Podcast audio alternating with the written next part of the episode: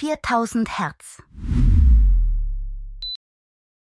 Historische Heldinnen. Inspirierende Frauen der Geschichte.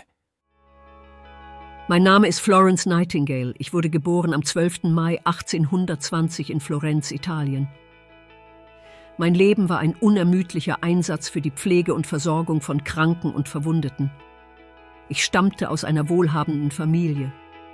In meiner Kindheit und Jugend erhielt ich eine umfassende Bildung von meinem Vater.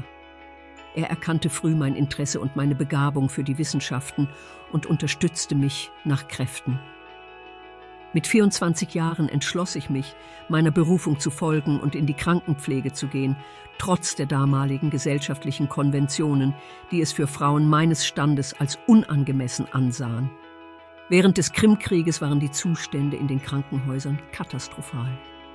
Mangelnde Hygiene, schlechte Verpflegung und unzureichende medizinische Versorgung kosteten vielen Soldaten das Leben. Ich konnte nicht tatenlos zusehen und reiste mit einer Gruppe engagierter Krankenschwestern auf die Krim. Dort organisierte ich die Pflege und Einführung hygienischer Maßnahmen, die die Sterblichkeit drastisch reduzierten. Nach meiner Rückkehr gründete ich 1860 die Nightingale School of Nursing am St. Thomas Hospital in London. Diese Institution hatte das Ziel, die Ausbildung von Krankenschwestern zu professionalisieren und zu verbessern. Meine Schule legte den Grundstein für die moderne Krankenpflege und hat unzählige Frauen ausgebildet, die in meinem Geist der Fürsorge und Hingabe arbeiteten. Ich habe auch zahlreiche Schriften verfasst, in denen ich meine Erfahrungen und Erkenntnisse teilte, darunter das Buch Notes on Nursing, welches als fundamentales Werk für die Pflege gilt. Ich sammelte Daten über das Sanitätswesen und war eine Pionierin in Bezug auf die Veranschaulichung von Statistiken in der Krankenpflege. Mein Leben war von ständiger Arbeit und Forschung geprägt. Selbst als meine Gesundheit nachließ, setzte ich mich unermüdlich für die Verbesserung der Gesundheitsversorgung ein.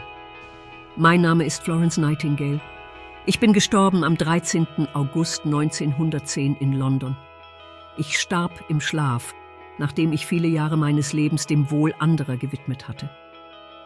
Bis zu meinen letzten Tagen war ich eine unermüdliche Fürsprecherin für die Verbesserung der Pflege- und Gesundheitsversorgung für alle. Dieser Podcast wurde mit Hilfe künstlicher Intelligenz produziert. Alle Fakten wurden von einem Menschen geprüft und gegebenenfalls korrigiert. 4000 Hertz 2023